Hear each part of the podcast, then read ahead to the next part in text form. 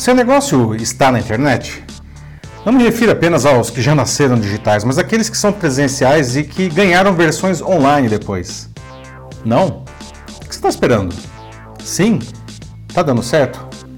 Ok, essas perguntas são provocações mesmo. Tá? É que nunca se falou tanto de transformação digital, home office, e-commerce, marketing digital e afins, ainda mais agora com as regras de distanciamento social. Ser digital praticamente se tornou sinônimo de continuar trabalhando. Eu, como consultor, também digo isso. Mas vamos colocar as coisas na perspectiva certa? É fácil falar, mas não é tão fácil de fazer. Se fosse fácil, estaria todo mundo trabalhando de casa sem nenhuma queda de faturamento. E, bom, não é bem o que a gente está vendo por aí, infelizmente, né? Então, o que falta para essa transformação digital de todos acontecer eficientemente? Eu sou Paulo Silvestre, consultor de mídia, cultura e transformação digital, e essa é mais uma pílula de cultura digital para começarmos bem a semana, disponível em vídeo e em podcast. Caramba, hoje virtualmente todo mundo está online, não? Todo mundo tem rede social, né? Tá usando o WhatsApp para se comunicar. Por que então não é algo trivial criar um negócio digital ou transformar algo presencial para o canal online? Bom, entre outros motivos, porque a maior parte dos empreendedores e gestores querem gerenciar um negócio digital como se fosse uma loja física, não? E não é, não é mesmo. Né? O relacionamento com o público é dramaticamente diferente. Né? A venda é diferente, às vezes até o produto fica diferente.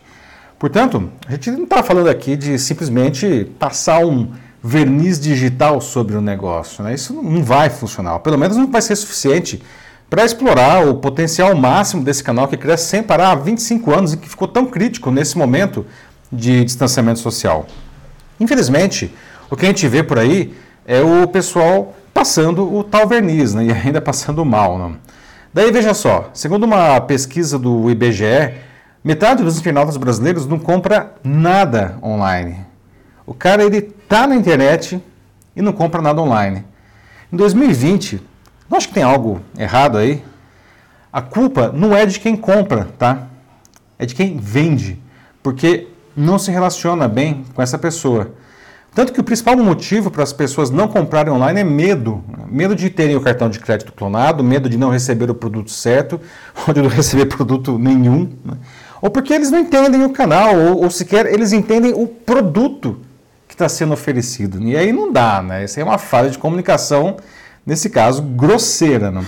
De novo, a culpa não é de quem deixa de comprar, é de quem não consegue vender.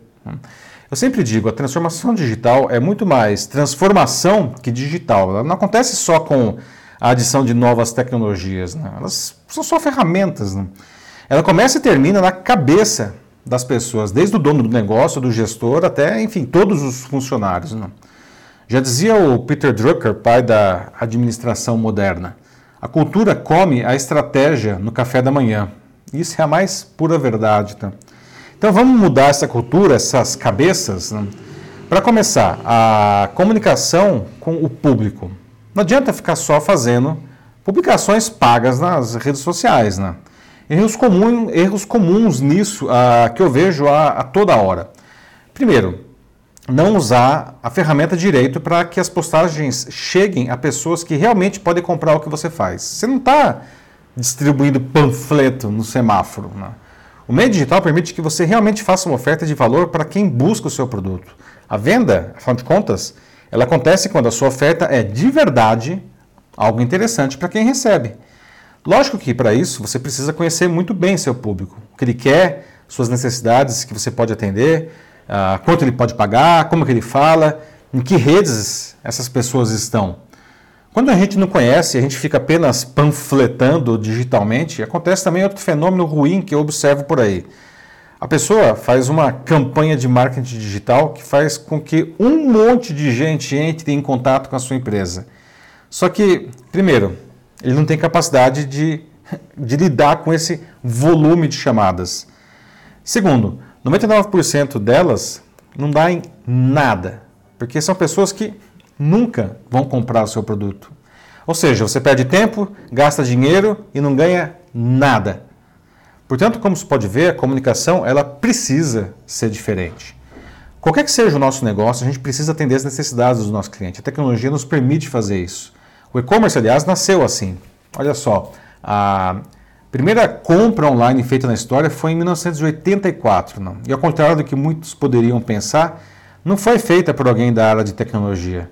A primeira e-consumidora do mundo foi a Jane Snowball, uma simpática senhora, então com 72 anos, que fez a compra no supermercado Tesco da sua cidade, Gateshead, que fica lá no nordeste da Inglaterra.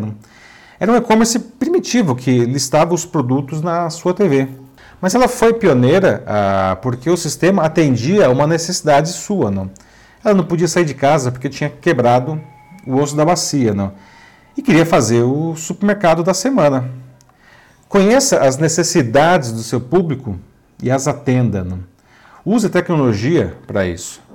Agora, essa comunicação deve ir muito além de simplesmente querer vender algo. Né? O meio digital ele fortaleceu um novo conceito de marketing que ele, além de vender, ele educa, inspira, diverte, transforma o público.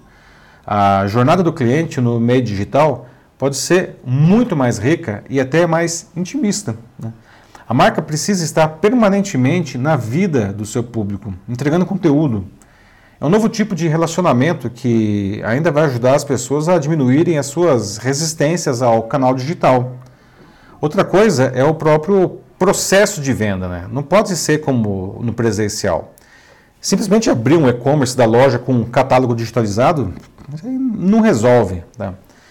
Um bom exemplo é uma loja de roupas. Né? Para início de conversa, não tem como provar a roupa. E isso traz um monte de complicadores. Né? Um deles é que as pessoas não podem, enfim, não podem sentir o tecido, ver o caimento da roupa no seu corpo. Não.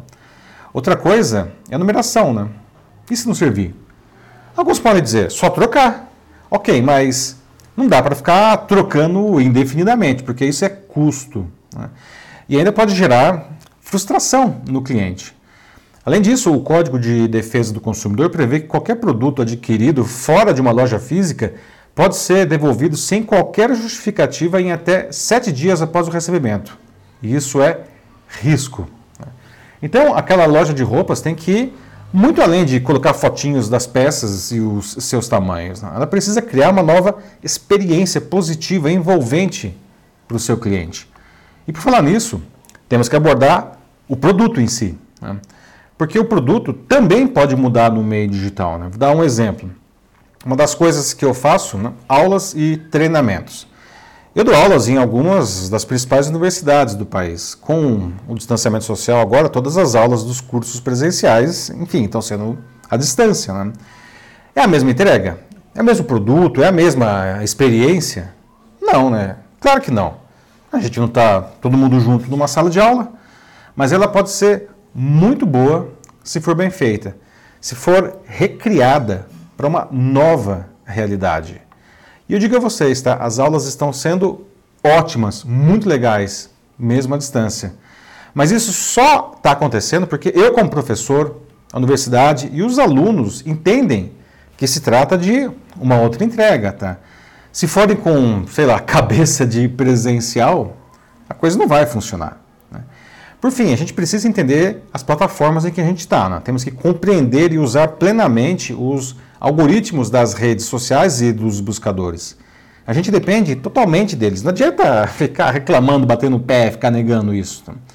Há também muitas ferramentas à nossa disposição. Por exemplo, se você é um pequeno varejista que está agora com as portas fechadas, ah, você pode usar a força de venda das grandes plataformas de e-commerce para escoar o, o seu estoque. Né? Eles vendem o seu produto e você os comissiona. Coisas como marketplace e fulfillment podem ser incríveis parceiros nesse momento. Então, como se pode ver, para se dar bem no meio digital, a gente precisa pensar do jeito digital. Você pode vender antiguidade, né? mas se for no canal digital, as regras são modernas. Né? Então, abrace isso e faça bons negócios. Não sabe como? Tudo bem, ninguém nasce sabendo. Se precisa de ajuda em qualquer uma dessas etapas, me chama. Manda uma mensagem aqui para mim que vai ser um prazer acompanhar você nesse processo. Eu sou Paulo Silvestre, consultor de mídia, cultura e transformação digital.